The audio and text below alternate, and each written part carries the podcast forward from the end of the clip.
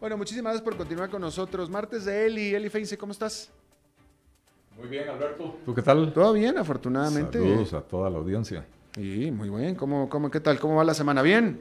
Eh, bien, bien. Yo ahora empiezo la semana en una sola carrera porque empecé a dar clases y como estoy dando el curso por primera vez en 20 años, pues eh, tengo que prepararlo desde cero y ahora todo es en línea, entonces eh, es, es, compleja la preparación y el curso es lunes en la noche, así que entro a la semana bien encarrerado.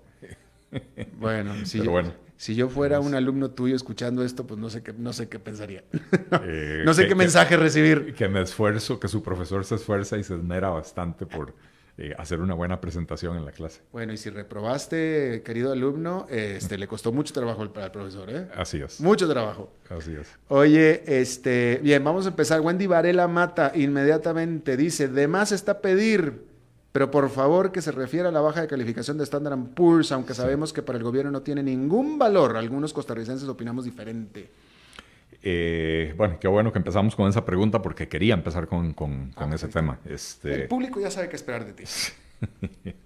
Eh, o sea, realmente, a ver, creo que a nadie tiene que sorprender la noticia. De hecho, Standard Poor's es la tercera calificadora que nos rebaja la calificación en los últimos dos meses, de manera que básicamente están siguiendo el juego de, de las demás. Ahora, algo que me llamó poderosamente la atención, que además lo agradezco, es que por primera vez en su comunicado, en su explicación de por qué nos rebajan la calificación y nos ponen la perspectiva negativa, eh, dicen claramente de quién es la responsabilidad. Y claramente dicen que el gobierno no está transmitiendo seguridad, que el gobierno no está comprometido con sanear las finanzas públicas, eh, que, ellos infieren que las salidas de los últimos dos ministros de Hacienda tienen que ver con, eh, con, eh, con, la falta de compromiso del gobierno con cumplir con la regla fiscal. Y que en estas circunstancias, más el agravamiento del coronavirus, etcétera, no, no, pueden más que verlo con mucha preocupación preocuparse por el futuro de Costa Rica, porque están hablando de eh, eh, que no ven que el país vaya a tener capacidad de seguir endeudándose al nivel, eh, al nivel que se viene endeudando y las necesidades de financiamiento cada año son más grandes que el, anterior, ¿verdad? hacen algunos llamados de atención que, que me alegra leerlos simple y sencillamente porque nadie es profeta en su tierra y cuando uno los dice piensan que uno es un exagerado, em, pero dicen,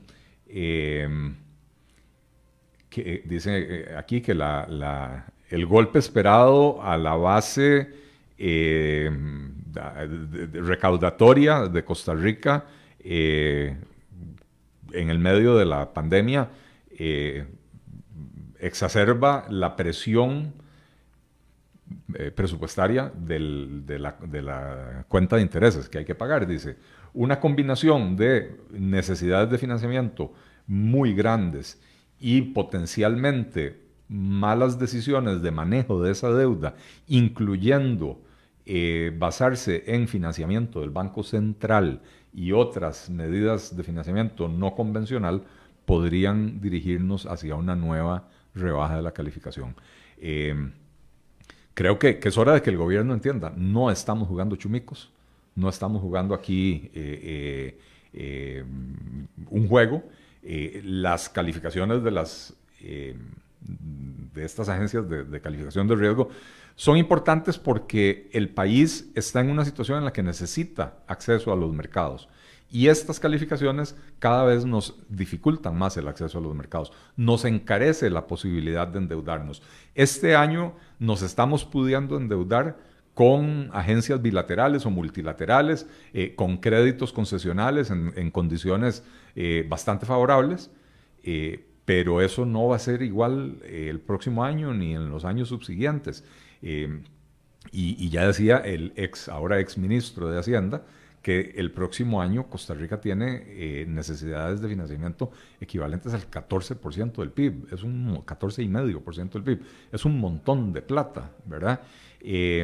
Con el agravante de que los créditos que estamos eh, obteniendo este año en su mayoría se están destinando a sostener el gasto público prepandémico, más los costos incrementales de la pandemia, y solo un poquito de eso se ha usado para canjear deuda cara por deuda más barata. Eh, vamos a hacer un ejercicio, Eli. Eh, ¿cómo, ¿Por qué esto es importante? Vamos a, vamos a transportarnos hacia el futuro en el momento en el que el gobierno no hizo nada, como parece que las calificadoras están diciendo, este gobierno no va a hacer nada, nadie hizo nada, la situación ya está crítica, ya estamos, ya llegamos al punto en el que ya, ya, ya, ya, ya, ya quebramos, ya estamos mal. Eh, eh, ¿Cómo va a ser ese momento? O sea, lo que quiero, la pregunta es, ¿por qué es importante hacer esto ahora? Porque si no, ¿qué va a pasar si no se hace nada? Bueno, eh, a ver, estamos gastando, eh, me refiero al gasto público, a un ritmo insostenible desde hace más de una década. Y, eh, seguimos. Y seguimos haciéndolo. ¿Cómo va a terminar esto? O sea, si, no hacemos nada, como no, parece que no estamos haciendo nada, ¿cuál va a ser el final? ¿Cómo vamos a acabar? Bueno, en el momento en que suceda una de dos cosas, que, que nos cierren por completo el acceso a los mercados internacionales, con lo cual no podemos financiar ese déficit, y entonces al gobierno solo le queda financiarlo internamente, con lo cual las tasas de interés nos disparan, eh, se, estrangula al sector privado, o nos tienen que subir los impuestos hasta niveles que se estrangula al sector privado, matamos la economía. Eh, esa es una opción, se nos cierran eh, los mercados internacionales. Em, y, cómo se llama? como no hay una verdadera intención de reformar el Estado, de, reducir el gasto público, de adecuar el gasto a las condiciones actuales, vamos a seguir necesitando el acceso a ese financiamiento, ¿verdad? Eh, entonces se nos cierran las puertas, no tenemos el financiamiento, no tenemos cómo, cómo, eh, cómo mantener la operación de ese Estado, ¿verdad? Y entonces, eh, ¿qué sucede? Lo que decía anteriormente, una de dos, o, o, nos suben los impuestos hasta matarnos, o nos suben las tasas de interés porque el gobierno a fuerza se va a tener que financiar en el mercado local, eh, va a haber una enorme fuga de capitales, va a haber devaluación, va a haber eh, un montón de cosas, porque la gente no va a confiar en lo que está sucediendo en el país, eh, y entonces va a ser virtualmente imposible para el gobierno sostener su nivel de gasto, pero en el proceso va a matar al sector privado. Y, sigo diciendo una de dos y cuando voy a llegar a la segunda se me olvida qué era lo que iba a decir. Pero había un segundo punto que, que, o una, un, un segundo escenario eh, que, quería presentar. ¿Default? Eh, eh, bueno, es que eso, eso involucra... Eso, ya es un default. sí, sí, sí. O sea, si, si seguimos a este ritmo y el próximo año... Ah, bueno, lo otro que podría suceder y que va a suceder es que cada año estamos destinando más, una proporción mayor del presupuesto nacional al pago de intereses y servicio de la deuda en general, pago de intereses y, amortización de capital. Este, este año, si mal no recuerdo, más o menos 45 de cada 100 colones en el presupuesto se van al pago de intereses y, y amortización de la deuda. Con lo cual quiere decir que de cada 100 colones que consigue el gobierno, 45 van a pagar deuda y solo 55 para sostener al personal, para hacer la inversión, para, em, eh, ¿cómo se llama?, eh, los programas de, ayuda social, etcétera, etcétera, etcétera. Em, eso va a seguir creciendo. Eh, y entonces cada, ah bueno, y, cada, cuando yo decía cada 100 colones que consigue el gobierno, recordemos que de esos 100 colones, apenas un poquito más de la mitad vienen de la recaudación, el resto viene de nueva deuda. Entonces el servicio de la deuda sigue creciendo como un efecto de bola de nieve y, eso hace que cada año tengamos que destinar una proporción mayor del presupuesto al pago de intereses y a, las amortizaciones de la deuda. Eh, entonces la, la situación ya es insostenible. No hemos llegado al final de la cuerda, pero la situación ya es insostenible. Ya esto así no puede continuar. Vamos a terminar en un precipicio económico eh, donde el golpe va a ser muy duro. Y lamento eh, eh, dar la mala noticia. Lo que pasa es que la gente cree que las acciones, mm, digo, lo que yo estoy diciendo, cualquier economista que me está escuchando está sintiendo en este momento, está diciendo, sí, tiene razón Eli en lo que está diciendo, en la advertencia que está haciendo. Este, pero, pero el gobierno ha llevado a la gente a creer que podemos seguir actuando de la misma manera y seguir endeudándonos eh, eh, sin que esto vaya a tener consecuencias para el país. Y creo que el cálculo es un cálculo político muy grosero. Es aguantar dos años sin que reviente la situación y entregarle las llaves de un carro que está a punto de explotar al siguiente dueño, que será el siguiente gobierno. Por supuesto. Ahora, de todos modos, hacer, es decir, el, escenario que acabas de plantear, si, llegamos a que se estire la cuerda hasta el último, hasta el final, y, acabas de decir tú de aumento de tasas de interés, etcétera, etcétera, pero de todos modos, arreglar la situación en este momento, hacer las cosas que se tienen que hacer para arreglar esta situación, de todos modos implica, estaba hablando yo con eh, eh, de Paula el, viernes, Francisco de Paula, con Guti, y este, y, bueno, y él hablaba, van a tener que aumentar impuestos, van a tener que reducir gastos, o sea, de todos hay que hacer ajustes muy importantes, de todos modos. O sea, es que el problema de arreglar la cosa es que de todos modos hay que pasar por dolores muy profundos. Así es. Eh, así es, lo que pasa es que, a ver, eh, ya pasamos por el dolor de parto de subir los impuestos, hace poquito más de un año. Eh, la recaudación creció el año pasado, si, si mal no recuerdo ahora, fue como un 15, 18%, una cosa así. Por eso, creció muchísimo para un país con inflación prácticamente cero, ¿verdad? Eh, y sin embargo el déficit fiscal fue el más alto de las últimas cuatro décadas. Quiere decir que no existe, no hemos hecho la otra parte de la ecuación. La ecuación fiscal es como una tijera que tiene dos hojas. Para cortar las dos hojas tienen que estar afiladas. Y una hoja es el ingreso, eh, la recaudación, y la otra hoja es el gasto. Eh, la hoja del gasto la tenemos Roma, no, no, no, no corta, no, y no queremos recortarla, no queremos afilar esa hoja. Eh, entonces, si queremos resolver el problema, necesitamos ahora entrarle al tema del gasto. Pasa que ahora es muy fácil agarrar y decir, vamos a tener que subir los impuestos. ¿Pero por qué? ¿Por qué si cada vez que hay un problema me dicen hay que, hay que subir los impuestos, suben los impuestos y no se hace el esfuerzo por recortar el gasto. Y entonces, ¿hasta dónde subimos los impuestos? Hasta el punto de estrangular al sector privado, hasta el punto de matar al, aparato productivo del país, hasta el punto de, provocar hambre en los hogares de, la gente que paga los impuestos. O sea, realmente no tiene sentido. Eh, el ajuste no va a ser fácil porque no lo hicimos cuando lo pudimos haber hecho a un costo menor. El ajuste no va a ser fácil, el ajuste va a ser doloroso eh, y va a implicar recortes de gasto y va a implicar eh, eh, reducir el tamaño del aparato estatal. Y eso lo vamos a hacer de una de dos formas.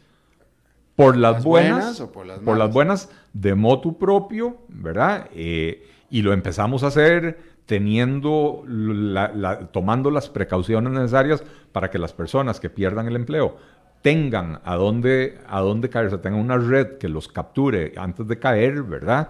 Este, eh, o nos esperamos al default, a la quiebra del país, a perder el acceso a los mercados internacionales eh, y entonces ahí no habrá eh, safety net, ahí no habrá esa red de, de solidaridad eh, porque simple y sencillamente no va a haber plata para nada. Entonces, el gasto público va a haber que recortarlo a lo bruto eh, para poder volver a equilibrar las finanzas, para poder volver a adquirir acceso a los mercados internacionales, ¿verdad? Eh, entonces yo creo que este es el momento de que nosotros nos planteamos. Aquí tenemos una crisis de, de magnitud insospechada. Creo que en este momento todavía nadie sabe cuánto se va a contraer la economía costarricense este año. Eh, el Banco Central había hecho una proyección del 3.6%. Yo no creo que sea solo 3.6%.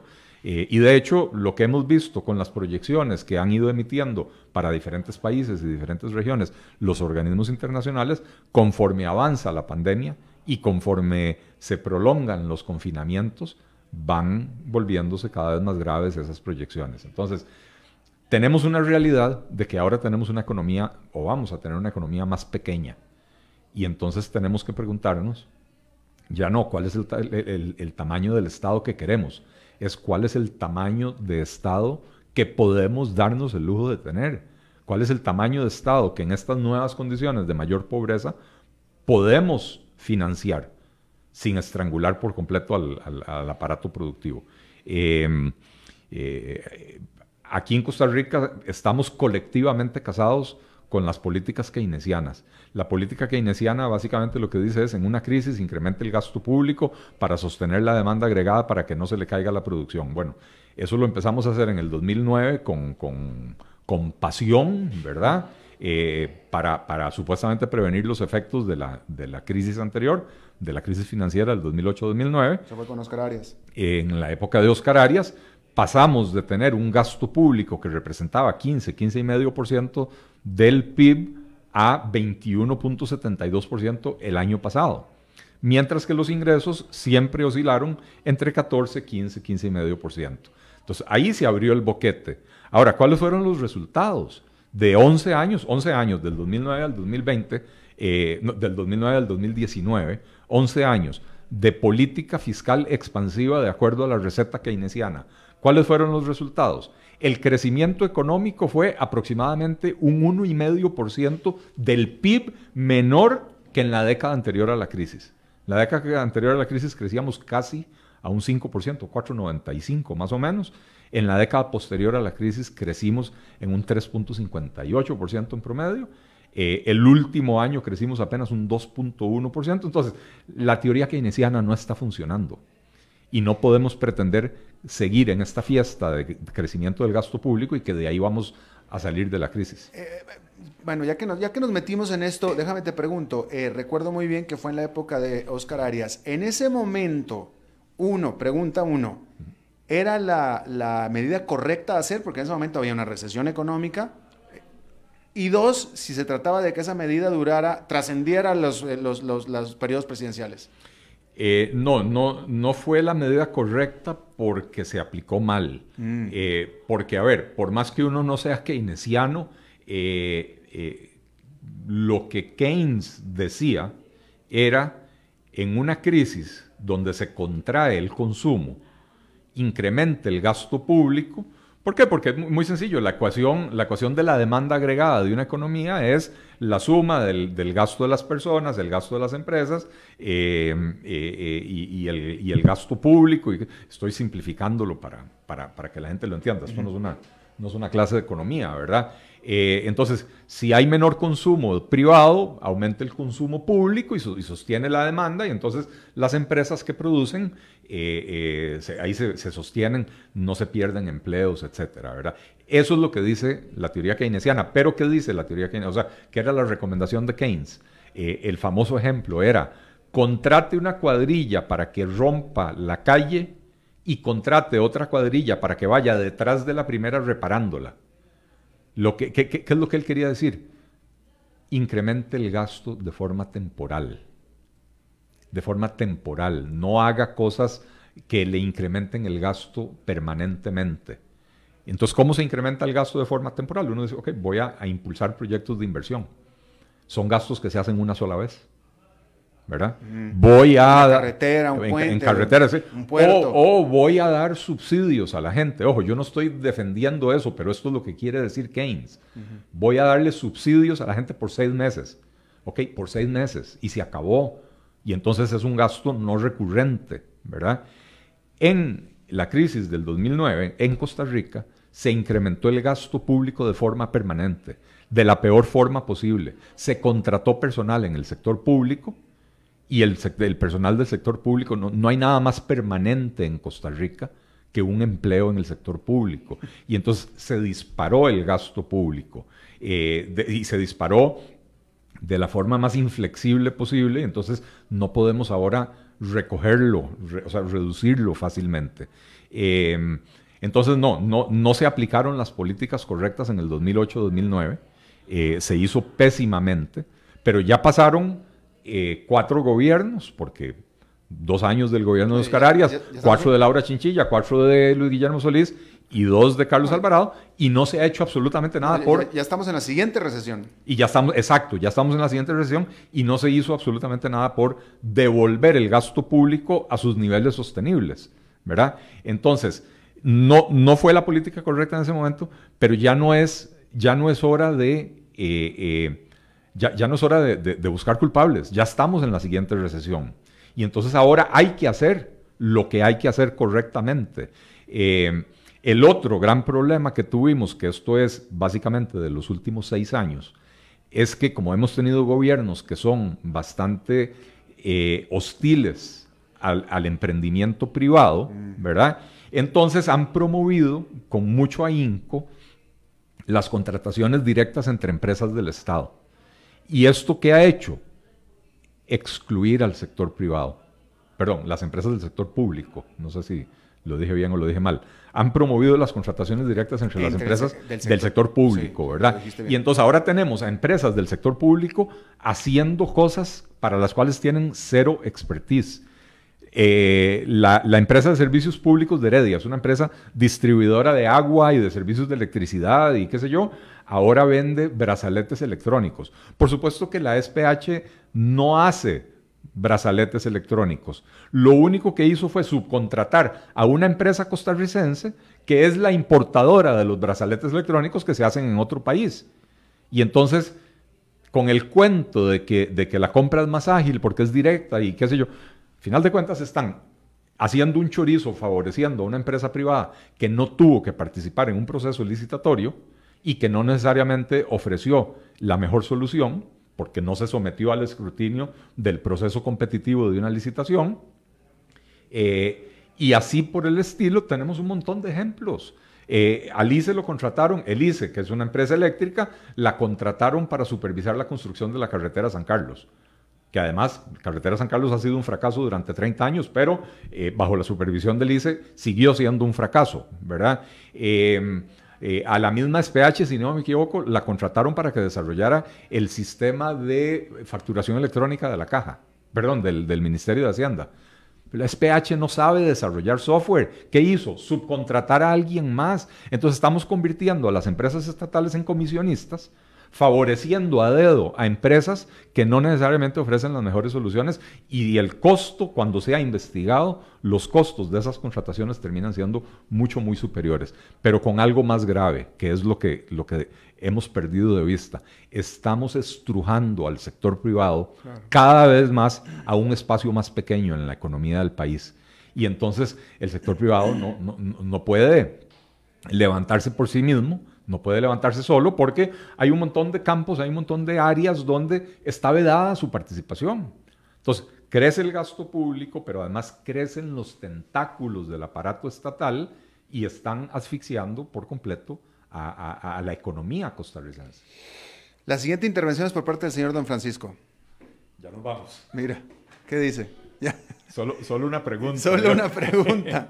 Este, muy buena pregunta que hiciste, Wendy Varela. Este, echaste a andar a, a, a, Eli, Eli eh, bueno, mándale un agradecimiento a todos los que se quedaron con las preguntas escritas ahí. Hubo mucha participación. Pero Francisco, que tenemos cinco minutos, ¿no? No, hombre, ¿qué? Que ya corta, dice ya. No, no, ya. No, no, no. Muchas gracias a, Wendy, por supuesto, por la pregunta. A todos los que, los que mandaron sus preguntas hoy. Francamente, no tuve ni chance de, verlas, pero eh, yo sé que siempre. Hubo mucha, mucha participación y además yo también metí mi cuchara ahí porque ya me, yo también me emocioné con el, eh, la, charla de, Eli y le empecé a hacer ya preguntas que no venían al. Además, Alberto, tenemos que hacer un reclamo público. ¿Cuál? Porque nuestra seguidora Sandra, Sandra Tica, Ajá que siempre participa, eh, anoche ella y su esposo abrieron una botella de mezcal artesanal eh, y lo, publicaron en Facebook y no invitaron. Anda, siendo tú, mexicano. Ajá. ¿verdad? Este, o sea, realmente eh, estamos resentidos aquí. Estamos, bueno, sí, bueno, que, sí, sí, sí estamos, sí estamos, sí estamos, sí estamos, definitivamente estamos. Yo ya le reclamé a Oswald, el esposo de Sandra, este, y le dije que le voy a echar a las, a los comités revolucionarios de, de Román Macaya para que... Uh, además, este, Sandra, digo, la verdad que, digo, este, invitar un trago a Eli es de lo más fácil, rápido y barato, ¿eh? Porque con uno ya se pone ya... Así es que, así es que digo, tampoco no, no, te, no, te preocupes, pues sale barato, Eli. gracias. Barato es falso. Exacto. bueno, pues muchas gracias a todos los que participaron y gracias a, por esto es todo lo que tenemos por esta emisión. Eh, nos reencontramos en 23 horas. Que la pase muy bien. Gracias, Eli. Muchas gracias.